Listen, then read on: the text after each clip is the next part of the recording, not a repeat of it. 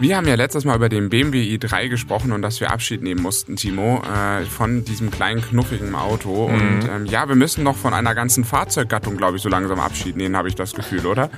Oder sie langsam willkommen heißen. Das ist ja so die große, große Frage. Ne? Ich glaube, aktuell sind wir auf jeden Fall gerade in einem ja, Loch, würde ich mal sagen, was diese Fahrzeuggattung angeht. Und ein ziemlich großes Loch. Äh, wir wollen nämlich heute über äh, Kombis reden und insbesondere über elektrische Kombis, wollen aber auch noch mal ein bisschen in die Tradition äh, einsteigen, was so an bekannten Kombimodellen da ist. Da vielleicht gar nicht so viel, aber vielleicht so ein bisschen zu verstehen, wo man daherkommt. Und ähm, damit erstmal Hallo und herzlich willkommen bei Voltage. So sieht's aus. Und ich würde äh, sagen, weil irgendwie habe ich so das Gefühl, das könnte heute so ein bisschen deine Folge werden, Falk. ich habe so ein bisschen das Gefühl, weil äh, ich bin gar nicht so tief in dem Thema der Kombis drin, bin aber gespannt, wo es uns heute hinführt. Aber wie immer, habe ich natürlich was Kleines recherchiert. Und äh, ich bin mal gespannt. Es ist keine Angst, keine Schätzfrage, keine Angst, aber ich habe trotzdem eine Glück Frage. Gehabt. Glück gehabt, dass es keine Schätzfrage ist. Ähm, ich bin sehr gespannt. Ja, es könnte meine Folge werden. Ich beschäftige mich ja mit dem Thema schon ein bisschen länger und du musst dich heute einfach durch die Folge von mir ein bisschen leiten lassen. Ja, genau, so machen wir das. Und äh, vielleicht äh, starte ich einfach wirklich mal mit der kleinen Frage und zwar äh, dem Begriff Kombi. Also wir gucken uns gleich, gleich nochmal an, was jetzt eigentlich wirklich so ein Kombi ist für all diejenigen, die, ihn, die dieses, diesen Begriff, diese Fahrzeuggattung jetzt gar nicht so genau zuordnen können. Ähm, aber dieser Begriff, da gibt es Synonyme, sage ich mal, von Herstellern. Also viele Hersteller benennen quasi ihr Fahrzeug nicht, weiß ich nicht, äh, Porsche XY Kombi, sondern nennen ein, also denken sich einen neuen Begriff aus für das Wort Kombi. Und es gibt wirklich unzählige Varianten von super vielen Herstellern. Und ich habe jetzt so die Frage, fallen dir ein paar vielleicht ein? Ja, ähm, da wären wir bei BMW, die nennen ihre Modelle Touring, ihre Kombimodelle. Mercedes ist es die T-Klasse mhm. und äh, Shooting Brake, das sind ja dann diese kopierhaften Dinger. Äh, ich glaube, bei Volvo weiß ich es gar nicht. Die heißen halt immer nur V. Genau, das ist aber richtig. nur eine Modellbezeichnung. Das aber die, das ist jetzt die, die so ähnlich wie T-Klasse quasi. Also das genau, ist das ist dann Volvo das mit dem v. v. Bei Volkswagen komme ich gerade nicht drauf. Aber sowas, also bei den großen Herstellern fällt es mir ein. Aber ich glaube, im Laufe der Folge könnten wir noch mehr darüber ausdiskutieren. Richtig, richtig, genau. Also ich kann ja ein paar erwähnen, die wir vielleicht dann auch in der Folge äh, sehen. Nämlich bei Audi wird der immer Avant genannt. Genau, Avant. Bei Porsche gibt es dann zum Beispiel Cross Turismo oder auch Sport Turismo. Und äh, dann gibt's noch ganz, ganz viele andere. Also im Englischen wird tatsächlich der Kombi äh, einfach übersetzt mit Wagon, also Waggon geschrieben. Amerikanisches Englisch halt einfach. Also da heißen die Modelle meistens dann auch ein bisschen anders als in Europa bzw. Deutschland. Aber es fand ich einfach super spannend. Also es gibt im Internet ganze Listen, wie was quasi Synonyme für Kombi sind. Und äh, das erklärt dann, falls wir später noch auf ein paar Modelle zu äh, sprechen kommen, äh, auch irgendwo so ein bisschen, woher die Namen einfach kommen. Also man hat sich einfach ganz coole Namen für das Wort Kombi ausgedacht. Aber das fand ich einfach ganz spannend, dass es dafür Synonyme bei den Herstellern gibt. Genau, das wollte ich einfach mal mitbringen. Genau, bei Volkswagen ist es nämlich Variant. Äh, das hatte mir gefehlt. Das Wort, das ist der Golf-Variant, der Passat-Variant zum Beispiel, das sind immer die einzelnen Kombi-Ausführungen. Ähm, ja, zu den Kombis zu kommen. Ähm, du wolltest gerade erklären, was sind Kombis. Ich würde eher mal anfangen äh, mit vielleicht ganz klassischen Kombimodellen, die eigentlich jeder kennt. Ähm, ich glaube, das klassischste Kombimodell, was es jemals auf diesem Planeten gab, war der Volvo 760. Ähm, das Ding hieß nicht ohne Grund äh, rollender Ziegelstein. Und später haben sie den, glaube ich, auch für die Tourenwagen eingesetzt. Und dann hieß er der rasende Ziegelstein. Sehr geil. Sehr geil. Aber es lag halt wirklich dran. Äh, gib, ein, gib ein Kind äh, ein Zeichenblatt in die Hand und sag ihm mal, ein Auto kommt meistens ein Kombi raus oder eine Limousine, eins von beiden. Ne? Aber Volvo hatte äh, damals ähm, Anfang der 80er bis spät in die 90er hinein ähm, mit einmal mit dem, wie gesagt, mit dem 760er und dann auch mit dem Nachfolger, mit dem 850er, so zwei ganz klassische Kombimodelle ähm, auf dem oder auf den Markt gebracht, die wirklich so kann man es vielleicht heute umgangssprachlich nennen, wirklich aussehen wie ein Ziegelstein, weil es ist eine ganz klassische quadratische Form. Ne? Das war ja so 80er, 90er Jahre. In den 90ern wurde es dann ein bisschen mit geschwungeneren Linien, aber gerade in den 80ern war diese Kastenform sehr beliebt. Und was ist natürlich der große Vorteil, wenn das Auto so kastenförmig aussieht? Äh, jetzt, jetzt hast du eine Frage, wo ich keine Antwort habe. Ich würde jetzt raten. ja. Also ich hätte jetzt erstmal einen Nachteil, das wäre so die Aerodynamik, wenn du sehr kastenförmig baust. Das würde mir ja. sofort einfallen. Aber ein Vorteil, naja, du hast natürlich, du nutzt quasi die Grundfläche sehr groß aus. Also du hast sehr viel äh, Volumen, was du nutzen kannst zum Transportieren von Gepäck und ähnlichem, oder? Genau, du hast halt eine sehr quadratische Form, damit geht dir halt wenig Bauraum äh, flöten und du kriegst in diese Autos sehr, sehr viel rein. Ähm, zweites Beispiel, wo es dann vielleicht schon so ein bisschen, ich sag mal so ein bisschen äh, designtechnischer wurde, war dann die Mercedes E-Klasse. Dürftest du dich mit auskennen, mhm. Timo? Äh, bei euren, bei deinen Eltern ist ja eine weggerostet. Ähm, Richtig. kam durchaus mal vor, aber es geht um den Nachfolger und zwar nämlich um den S211 von der E-Klasse, das T-Modell. Das lief von 2003 bis 2009 vom Band und hatte auch diese sehr klassische Form gehabt, ähm, nicht mehr ganz so ziegelsteinig wie bei Volvo, ähm, aber auch äh, diese schöne Form, äh, dass man doch sehr viel Gepäck reinbekommen hat. Und das, muss mhm. ich ehrlich sagen, finde ich heute tatsächlich sehr, sehr schade, dass diese Form verschwindet, auch wenn es aerodynamisch natürlich immer so ein Thema ist. Aber man nutzt natürlich auf sehr wenig Bauraumplatz, also wie viel Platz das Auto braucht, kriegt man natürlich auch sehr viel unter. Ja. Das verschwindet. Ja. Die Frage ist nur, warum? Das ist ein Mysterium, dem müssen wir jetzt auf die Spur gehen, würde ich sagen. Genau, und da gehen wir ein bisschen, oder ich würde sagen, ähm, wir gucken mal so ein bisschen in die Spurensuche. Ich glaube, das große Thema ist, Kombi ist ein ganz großes europäisches Thema. Und mhm. vor allen Dingen in Deutschland sind wir damit irgendwie groß geworden. Also ich sag mal so, alle Vertreterautos, die es gibt, ne, BMW 3er, äh, BMW, äh, nee, Audi A4 oder Mercedes C-Klasse, sind ja alles irgendwie und auch die Modelle drüber, also E-Klasse, was gibt's da noch? Äh, Audi A6 oder BMW 5er. Das sind natürlich alles diese Vertreterkombis. Das wird, das sieht man ja auch viel in Deutschland. Aber tatsächlich ist das eher ein deutsches oder auch ein britisches Thema. In den USA und China sind Kombis gar nicht so beliebt. Mm -mm. Was fahren die Amerikaner zum Beispiel gerne? Ja, da, die fahren natürlich Pickups, das weiß ich auch. Die fahren Pickups. Ford F150 zum Beispiel, ne? das ist so das Pickup-Land. Und äh, in China zum Beispiel, was glaubst du, was, was ist da so eher angesagt? Da würde ich auf sehr große SUVs setzen, wenn ich mir so BYD und äh, NIO und Co. anschaue. Die bringen ja viele große SUVs aktuell raus und sind halt chinesische Marken. Genau, und ein schönes Beispiel an dem chinesischen Markt sieht und auch wie man sich an den chinesischen Markt ausrichtet, sieht man ja am BMW zum Beispiel. Ne? Ja, das äh, stimmt. Mit dem, mit dem neuen 7er oder mit dem i7 ähm, haben wir natürlich auch das Thema, dass sich Chinesen auch gerne kutschieren lassen. Und das heißt, ähm, also einen Chauffeur haben. Mhm. Ich weiß nicht, ob du einen jemals hattest, so einen Chauffeur? Nö, nö, nö, eigentlich nicht. Also ich sag mal so, wenn man jetzt Clever Shuttle oder Taxi nicht zum Chauffieren dazu zählt, dann nicht. Aber Chinesen äh, machen genau das. Sie lassen sich halt gerne äh, durch die Gegend chauffieren. Und entsprechend brauchen die auch mal einfach nur eine klassische Limousine. Das ist ja bei uns wiederum komplett ausgestorben, ja. das Thema. Dass es ja keine wirkliche Limousine an sich gibt, außer ich sag mal S-Klasse, ähm, Audi A8 oder dann ja auch BMW 7er. Das sind ja so die ganz klassischen ähm, Limousinen, die wir haben. Aber genau das ist auch der Grund, warum die Kombis jetzt im Endeffekt aussterben.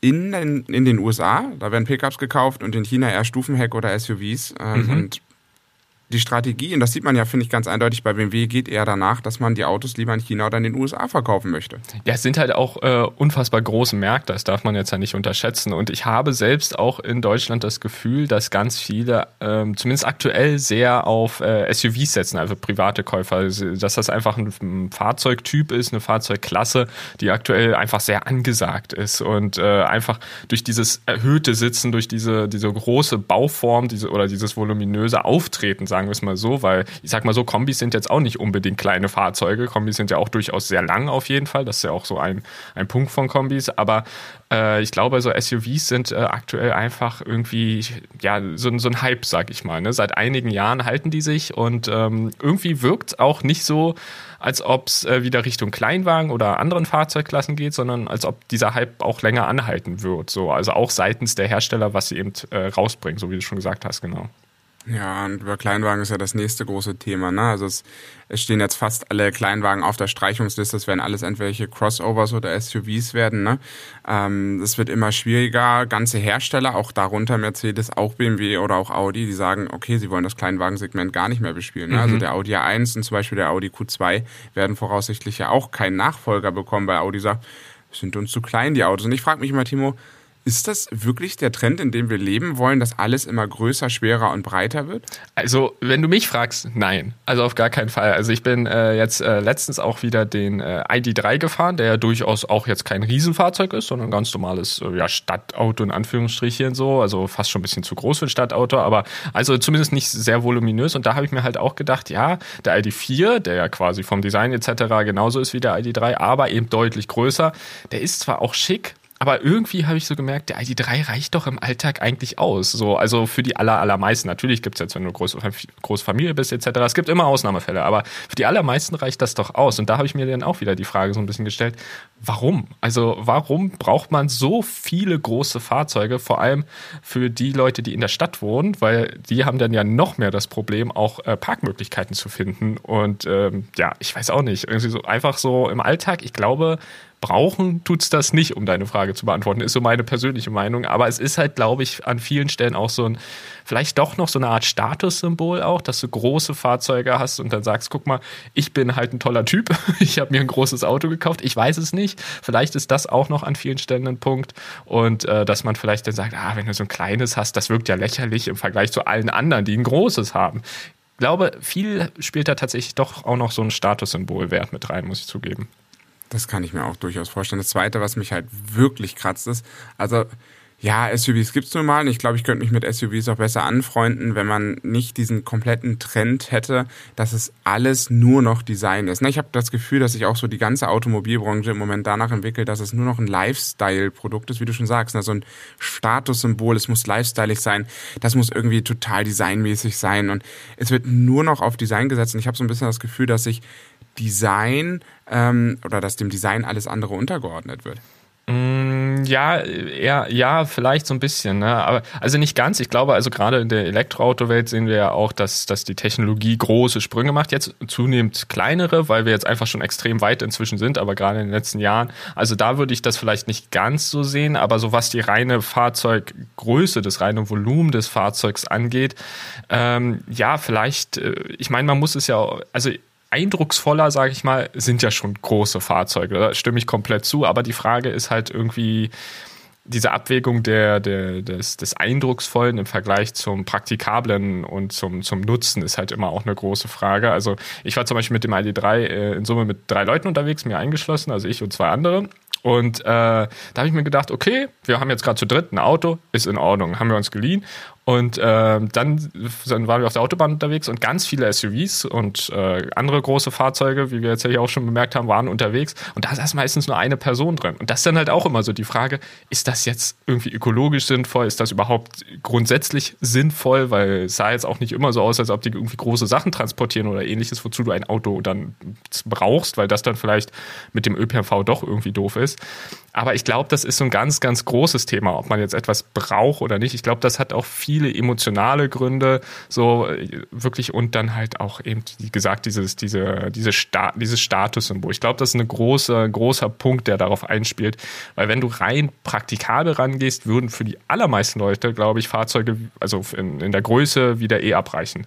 Weil ich, meistens geht es dir nur darum, dass du von A nach B kommst das war's. Und das schaffst du auch mit Fahrzeugen, die klein sind, wie ein Smart oder ein E-Up. Das stimmt, das stimmt. Da ist ja nochmal eine ganz eigene Diskussion, richtig, ne, die richtig. man da aufmachen kann. Und ich glaube, da können wir auch eine komplett eigene Folge draus machen. Bevor wir zu den einzelnen Fahrzeugmodellen kommen, denn es gibt den einen oder anderen, kommt mhm. noch, noch da draußen, wenn man auf die Jagd geht, darfst du nochmal deine Definition loswerden, damit du sie nicht umsonst aufgeschrieben hast. Alles gut, alles gut. Äh, genau, also wir reden jetzt ja schon seit knapp, äh, ich glaube, eine Viertelstunde Pi mal Daumen äh, über äh, Kombis. Und äh, die Frage ist natürlich, ähm, ich, wenn man sich jetzt nicht ganz so tief mit Fahrzeugen beschäftigt, es gibt halt ganz verschiedene Klassen von Fahrzeugen und Kombi ist halt ein Fahrzeugstyp, das ist eigentlich, um ehrlich zu sein, auch so ein umgangssprachliche, ähm, ja, umgangssprachliches Wort für, ich glaube, Kombinationsfahrzeug oder so heißt es, glaube ich, ausgesprochen. Ja. Und ähm, im Grunde ist es äh, schon vergleichbar, jetzt für alle, die einen SUV kennen, kennen ja vermutlich jetzt alle, ist ja sehr bekannt, dieser Typ. Im Grunde ist es sehr vergleichbar mit SUVs. Der große Unterschied ist aber, dass es dann eine senkrechte Heckklappe gibt. Das bedeutet, dass quasi das Dach noch gerade oder relativ gerade weitergeführt wird und dann das Fahrzeug ziemlich senkrecht endet, was den riesen Vorteil hat, so wie du ja auch gerade schon gesagt hast, Falk, dass man quasi das, ähm, die, die Grundfläche des Fahrzeugs viel besser ausnutzt und da dann halt zum Beispiel einen deutlich größeren Kofferraum zur Verfügung hat. Und ähm, genau, manchmal kommt dann sogar noch eine zusätzliche sogenannte D-Säule dazu. Das kommt immer so ein bisschen auf den Baustil an, aber es ist im Grunde ähm, ein ja, sehr langgezogenes Fahrzeug. Werden wir auch gleich bei den Modellen sehen, teilweise bis zu knapp fünf Meter lang. Also ähm, ja, Kombis sind lang und bieten halt gerade im Kofferraumbereich äh, ja, sehr viel Platz. Das ist so der Riesenvorteil. Sie müssen aber nicht immer lang sein. Also mir fällt da zum Beispiel ein, es gab mal von Seat äh, den Ibiza als Kombi oder auch den Skoda Fabia als Kombi. Ähm, da kann man auch selbst als Kleinwagen äh, ein, ein Kombi gestalten. Das stimmt, ja. Ähm, aufgrund von Modellvariationen wurden die ganzen Modelle leider eingestellt. Äh, vom Polo gab es übrigens nie ein Kombi, fand ich immer erstaunlich. Also sowohl vom Ibiza als auch vom äh, Fabia, die ja beide das Schwestermodell des Polos sind, gab es vom Polo nie ein Kombi, vielleicht mal als Studio oder so. Ähm, nee, aber grundsätzlich gefallen mir Kombis. Warum? Ich finde es einfach äh, doch Platz ökonomisch einfach sehr sinnvoll. Ne? Selbst wenn du jetzt mal einen Golf-Variant nimmst, der irgendwie 4,30, 4,40 Meter groß ist, kriegst du trotzdem ein vollwertiges Auto, auch als Familienfahrzeug, ohne viel Schnickschnack. Mhm. Und ähm, kannst das natürlich dann auch gut beladen, kannst das für alle möglichen Sachen benutzen, ne? mal um den Baumarkt zu plündern oder die ganze Kinderschaft durch die Gegend zu fahren, egal was. Und ähm, ja, das ist äh, so ein Thema, warum mir einfach Kombis gefallen und ich manchmal denke so, ich brauche nicht unbedingt ein SUV, weil mir ist es jetzt nicht so wichtig, dass ich ultra hoch sitze, sondern mir geht da eher so ein bisschen äh, Platz und äh, Nutzwert des Fahrzeuges vor. Aber wie du schon sagst, Timo, ne, es gibt da Leute, die sagen, cooles Auto, sieht einfach mega gut aus, hat ein tolles Design, hat vielleicht viel Motorleistung. Ähm, das muss ich dann haben und daher kommt auch der SUV-Trend. Für mich übrigens die größte Enttäuschung, das hatten wir glaube ich auch schon ein paar Mal in diesem Podcast, äh, zum Thema Kombi müssen wir auch über den Megane E-Tech sprechen. Ne? Mm, stimmt. Der wo Renault gesagt hat, sie bringen einen Megan und ich habe mich, ich weiß noch, Timo, wir haben uns beide drüber unterhalten und ja. ich habe mich so gefreut, dass Renault diesen Megan rausbringt und gesagt hat, ja hier und äh, für alle da draußen, der Megan ist auch eine Traditionsbaureihe, genauso wie der Golf ist es im Endeffekt das französische Pendant dazu. Und den Megane gibt es heute auch als, äh, Flie ist das ein Fließheck? Ich glaube, aber ich bin mir da jetzt echt nicht sicher. Und als Kombi halt genau. gibt es die beiden genau, Fahrzeuge. Richtig. Und ich habe immer gedacht so, yes, jetzt kommt der neue Megane schön als äh, kleinen oder als, ja, so ein bisschen als Golf-Pendant, aber elektrisch, also zum VW ID3 im Endeffekt. Und dann als Kombi habe ich gefeiert. Mhm. Und dann haben sie das Fahrzeug vorgestellt und ich dachte mir so, was ist denn das für eine komische SUV-Designkiste? So was brauche ich nicht. ja, vielleicht war da wieder der Gedanke, naja, jetzt legen wir es elektrisch auf, also überarbeiten wir das Design mal etwas stärker als sonst. Also das könnte ich mir auch wieder vorstellen, was natürlich wieder den Nachteil, also jetzt hier aus unserer Perspektive gerade hat, dass es dann kein Kombi geworden ist. Aber haben wir jetzt ja schon ein, zwei Mal angesprochen, den Vorteil, glaube ich, für Renault, dass es sich wahrscheinlich sogar besser verkauft, als wäre es ein Kombi. Kann ich mir gut vorstellen. Jetzt hattest du bei uns in den Notizen reingeschrieben gehabt, dass du auch den äh, Porsche Taycan for Cross Turismo im Endeffekt als Kombi deklarierst ich glaube, es ist fast eine Streitfrage. Ne? Man hat so ein bisschen ja im Endeffekt äh, das, das Heck so ein bisschen verlängert und die Dachsäule so ein bisschen verlängert, dass man da hinten so ein Art Kombi schafft. Ich würde es noch nicht ganz als Kombi bezeichnen. Wollen. Ja, also ich glaube, das ist ja eh immer bei Fahrzeugen so, dass du von Klasse zu Klasse dir, ähm, es ist halt immer die Frage, wo du da irgendwie die Grenze setzt, ne, an welcher Stelle. Und äh, es ist halt so, dass, äh, das hatten wir ganz am Anfang ja schon kurz, dass Porsche tatsächlich äh, mit Cross Turismo und Sport Turismo, wenn die das in den Modellnamen einbauen, dass sie damit halt Kombi-Fahrzeuge meinen. Und man sieht das auch gerade im Vergleich zu den nicht Cross Turismo und nicht Sport Turismo Varianten des Porsche Taycan, dass hier schon deutlich mehr Platz äh, gerade im Kofferraumbereich äh, zu finden ist. Und klar, man kann irgendwie ein bisschen drüber streiten, weil es jetzt nicht so ein ganz stark abfälliger, äh, abfälliges Heck ist, sondern noch so ein relativ leichter Übergang zu sehen ist. Aber wie, wie gesagt, ich glaube, man kann bei jeder Fahrzeugklasse streiten, ob das dann irgendwie ein Kleinwagen, Kompaktwagen, SUV, wo dann quasi genau die Übergänge sind. Ich habe den jetzt hier auf jeden Fall auch mit reingenommen, weil der ähm, ja schon sehr starke Ähnlichkeiten auf jeden Fall mit Kombis hat. Mhm. Zweites Fahrzeug, was man heute kaufen kann, das finde ich echt eine Überraschung, ist ein chinesisches Modell, mhm. nämlich der MG5. viele fragen sich jetzt, MG kenne ich doch? Ja, MG gab es auch schon mal. MG kommt äh, von der Insel, von den Briten, von Groß aus Großbritannien im Endeffekt. Äh, war da lange eine große Traditionsmarke, ist dann irgendwann mal in einer Versenkung verschwunden und pleite gegangen und die Marke ist verschwunden. Und jetzt wurde diese Marke wieder gekauft und jetzt gibt es den MG5. Richtig. Das, äh, aber jetzt ist es halt chinesisch und äh, man muss so ein bisschen gucken. Mich hat das so ein bisschen an, äh, na, wie war, an die Nokia-Handys damals erinnert, weil die wurden ja, glaube ich, von, wie hieß das Unternehmen? HMD Global, glaube ich, aufgekauft, aber es stand halt immer noch Nokia drauf und so ähnlich ist das jetzt hier halt auch. Also ja, es steht MG drauf, aber ob jetzt noch wirklich so viel vom klassischen MG drin ist, ist, glaube ich, eine andere Frage. Aber was ich halt sehr spannend finde, ist, dass es preislich relativ attraktiv ist, in Anführungsstrichen. Also der Preis Preis beginnt so Pi mal Daumen 39.000 Euro. Man kommt so Pi mal Daumen 300 Kilometer. Das ist eigentlich, finde ich, ganz gut. Und dafür, dass das Fahrzeug auch relativ groß ist, ist halt ein Kombi, klingt das eigentlich gar nicht so unspannend, muss ich zugeben. Also gerade, wenn man jetzt den Porsche anguckt, wobei das ja eh so ein Spezialfall ist, der lag äh, nämlich bei so 90 bis 100.000, also ab 90 bis 100.000. Insofern ist der MG5 hier deutlich attraktiver. Also im Preis. Ja, und bietet damit halt auch in Deutschland gerade eine Marktlücke an, die kaum gefüllt ist. Ne? Also weitere elektrische Kombis, die tatsächlich derzeit angeboten sind, fallen uns ja nicht ein. Äh, wir Richtig. warten ja mal noch auf den einen oder anderen. Ähm, Opel hat ja angekündigt jetzt mit der Modellreihe, die jetzt mit dem neuen Opel Astra kommt, die ja auch mit der Stellantis-Plattform dann dabei ist. Also ähnlich, ähnlicherweise findet man die Technik dann auch in den Peugeot-Modellen ist es aber dann zum Beispiel so, dass ja auch Opel jetzt gesagt hat, sie wollen den als E-Kombi rausbringen. Ähm, ich traue mal allen Versprechungen von Herstellern nicht, weil dann kommt sowas raus wie bei Renault. Also mal gucken, ob da das letzte mhm. Wort gesprochen ist. Aber wenn sich Opel tatsächlich trauen würde, dann stoßen sie ins selbe Segment vor wie der MG5 und hätten damit auch, zumindest unter den deutschen Herstellern, auch wirklich äh, ein, ja, ein Steinebrett oder wie nennt man das so schön? Äh, ich weiß, was du meinst. Mir fällt jetzt, jetzt auch gerade nicht ein, aber äh, also sie, sind, sie werden dann schon einmalig, muss man an der Stelle sagen. Ne? Also man muss jetzt so ein bisschen gucken, weil ähm, wir haben jetzt ja noch ein, zwei andere Fahrzeuge, die zukünftig erscheinen sollen, aber so wie du schon sagst, es ist teilweise einfach auch noch nicht wirklich viel bekannt. Bei dem einen oder anderen hat man das und das mal gehört, so wie zum Beispiel der Opel Astra angeblich 400 Kilometer Reichweite haben soll, aber nur in Anführungsstrichen ein 54 Kilowattstunden Akku. Das sind so die aktuellen Gerüchte und ich denke mir so ein bisschen so, boah, das ist aber ein hammerguter Verbrauch, gerade für so ein großes Fahrzeug. Also insofern, ich glaube, da dürfen wir einfach noch nicht zu viel reininterpretieren bei manchen Modellen. Aber zumindest haben sie es angekündigt und wir wollen mal hoffen, dass da äh, dann tatsächlich nächstes Jahr soll es dann theoretisch soweit sein, auch äh, was auf die Straße kommt von Opel. Genau, und da will sich VW ja nicht ganz hinten verstecken. VW steht auch nach wie vor zu den Kombi, das sagen sie immer wieder. Sie haben ja jetzt schon den spannenden und sehr mutigen Schritt gemacht, dass sie den ID Bus rausgebracht haben, ja. über den wir ja auch schon hier in unserem Podcast gequasselt haben. Und ähm, ja, der ID Bus zählt vielleicht auch zu im größeren Kreis vielleicht nicht zu den Kombis, äh, dann ja eher zu den Großraumvans, aber ich sag mal so, ähm, die Tradition führt es natürlich fort, Elektromobilität mit sehr viel Platz zu verbinden. Und Volkswagen möchte dort mit dem ID7 oder vielleicht auch noch besser bekannt als ID Space Vision als Passat Derivat oder was auch immer, äh, da gibt es jetzt mittlerweile viele äh, Namen, aber Volkswagen hat nochmal bestätigt, dass der äh, rauskommen soll und auch als Kombi kommen soll. Finde ich super spannend. Ja, ich auch. Ich auch. Vor allem, was ja schon sehr spannend ist, ist, dass angeblich eine praxisnahe Reichweite von knapp 700 Kilometern erreicht werden können soll. Und das ist schon ordentlich. Also das ist schon wirklich eine große, große Ansage. Und äh, falls ihr den jetzt unter den drei genannten Namen nicht findet, manchmal wird der auch Arrow B genannt. Ich finde das total spannend, dass da irgendwie so viele Namen rumgeistern.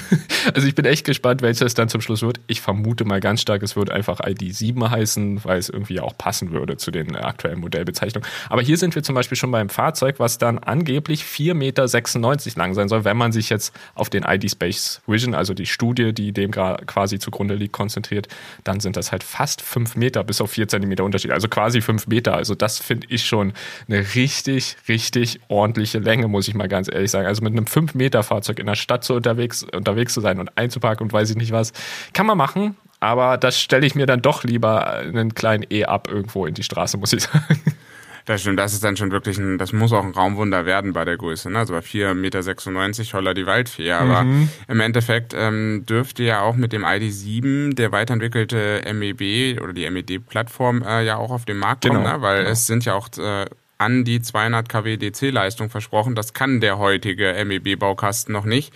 Also äh, bis das Fahrzeug kommt, wird es wahrscheinlich noch dauern. Man sagt wohl 2023 irgendwann, ich vermute mal, wenn man ihn wirklich auf der Straße so zu sehen haben möchte oder sehen möchte, äh, wird es wahrscheinlich nicht vor 24 werden, vielleicht sogar noch ein kleines bisschen später. Ja, das werden wir dann sehen. Wie gesagt, das sind ja jetzt alles eh hier so Infos, die, die wir uns so ein bisschen zusammengesucht haben. Also Pi mal Daumen, ab nächsten Jahr vielleicht so die ersten Modelle. Wir werden es sehen. Und was ich sehr spannend finde, wir hatten schon einmal drüber gesprochen, trotzdem hat sich hier bei uns wieder so ein kleines Start-up reingeschlichen.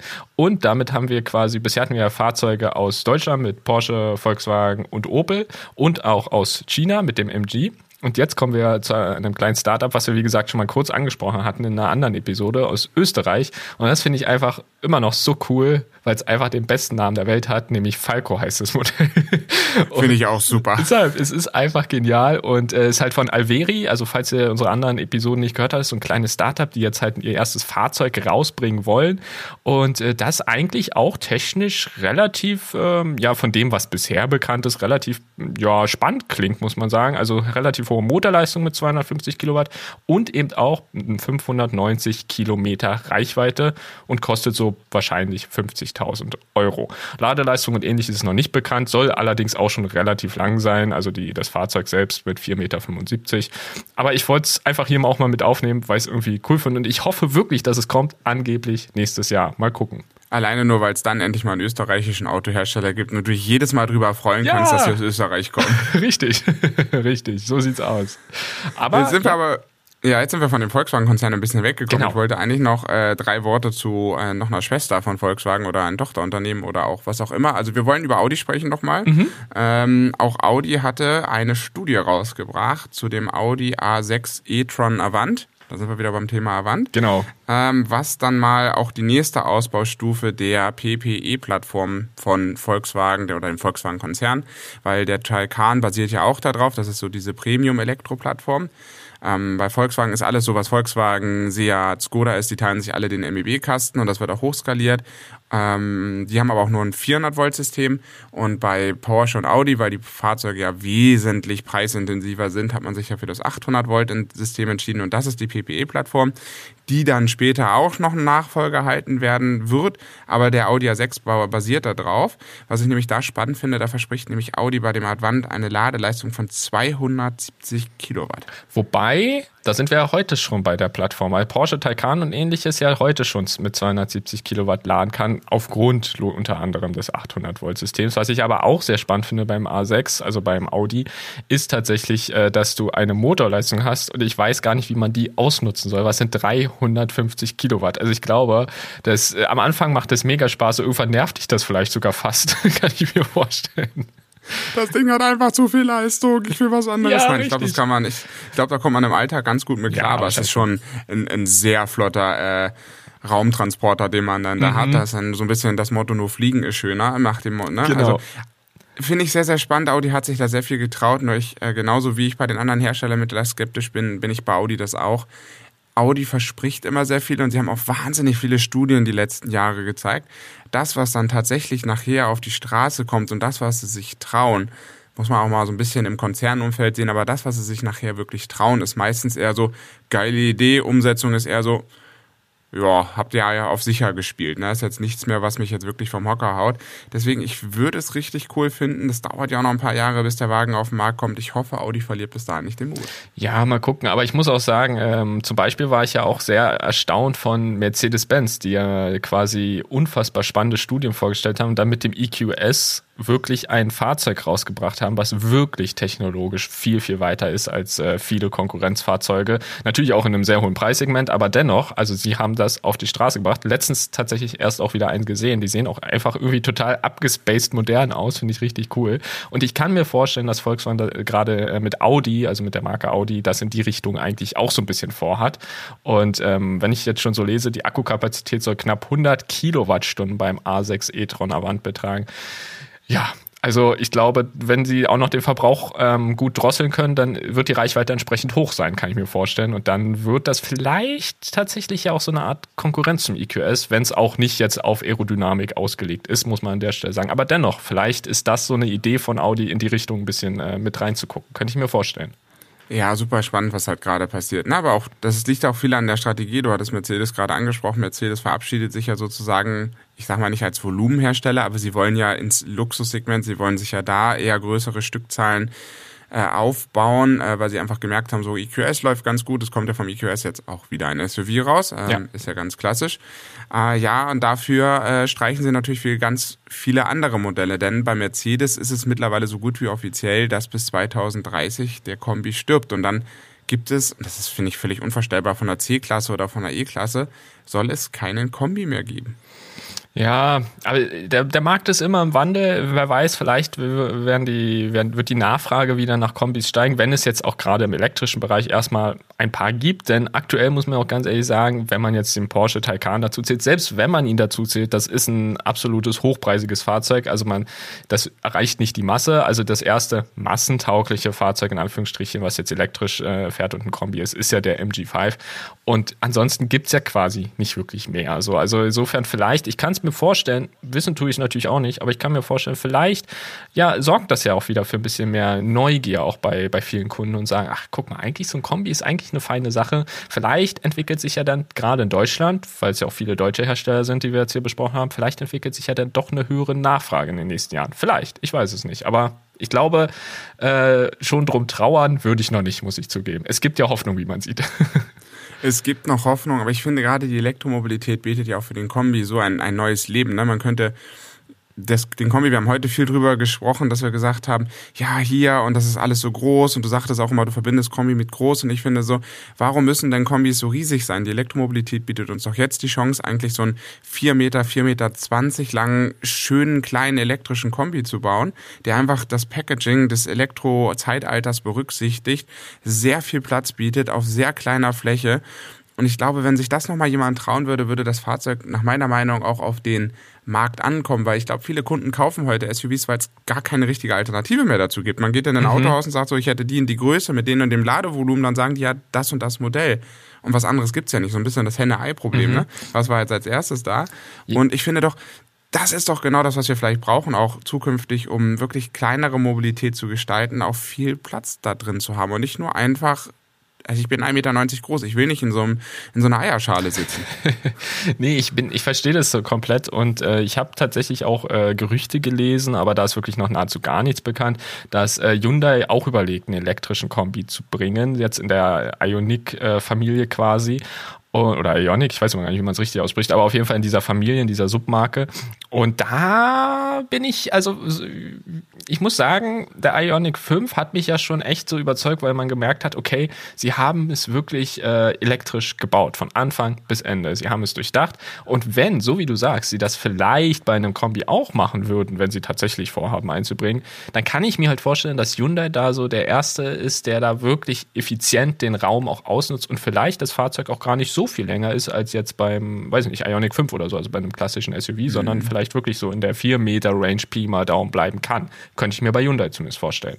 Spannendes Gerücht. Das wäre ja dann der Nachfolger für den i30. Und einen i30-Nachfolger zu haben, ja, nur mal für alle, die es wieder nicht wissen, die i30 ist dasselbe Modell wie der Golf, nur halt auf äh, Hyundai-Art.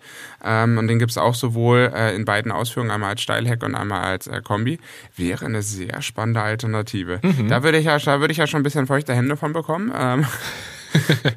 aber sie bieten natürlich in der Kleinklasse kein 800 Volt System. Mir würde dann ein 400 Volt System vollkommen ausreichen. Aber ich wünsche mir einmal ein bisschen mehr Vielfalt noch. Ja, aber ich glaube, oder sagen wir es mal so, ich kann mir gut vorstellen, dass das jetzt kommt. Also wie gesagt, wenn Volkswagen jetzt erstmal kommen sollte nächstes Jahr, wenn Opel nächstes Jahr kommen sollte, dann haben wir ja schon mal zwei weitere Hersteller und dann ziehen ja häufig auch so Stück für Stück die anderen nach. Das hat man jetzt ja bei den ganzen Elektroautos in den letzten Jahren auch immer gesehen. Wenn so ein, zwei anfangen, irgendwann wären es einfach so ein bisschen mehr, wenn es sich dann rechnet. Das ist die große Frage. Ich glaube, da werden dann ganz viele eben auf Volkswagen und Opel schauen, ob sich das halt wirklich rechnet.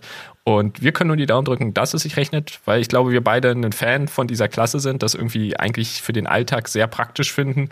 Für die Stadt kann man viel drüber diskutieren, aber für den Alltag, wenn man jetzt wirklich mal auch groß einkaufen geht, verreisen will etc., ist das natürlich wirklich ideal, muss ich sagen das Schweizer Taschenmesser genau. unter, den, äh, unter den Automodellen.